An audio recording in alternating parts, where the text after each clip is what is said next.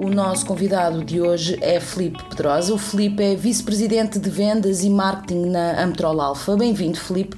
Começo por lhe pedir para nos apresentar a Amtrol Alfa. Sabemos que é uma empresa metalomecânica a quem já chamaram num artigo de opinião para o Jornal de Negócios de o peso pesado das bilhas de gás. A Amtrol Alfa hoje em dia é o maior produtor de garrafas sob pressão uh, na Europa é um líder eh, mundial a nível de inovação e de qualidade, portanto, o sucesso vem de imensas coisas e de um conjunto de, de, de ferramentas que são utilizadas todos os dias e que são integradas e que realmente servem os processos reais com que estamos a trabalhar. Eu não tenho dúvidas que o Dynamics 365 foi uma ferramenta uh, fundamental para atingirmos o nível que continuamos a ter e que temos que continuar a evoluir todos os dias, não é? Não é uma, um, não, as ferramentas não podem estar paradas no tempo, temos que estar sempre a evoluir com elas e elas a evoluir com os nossos processos.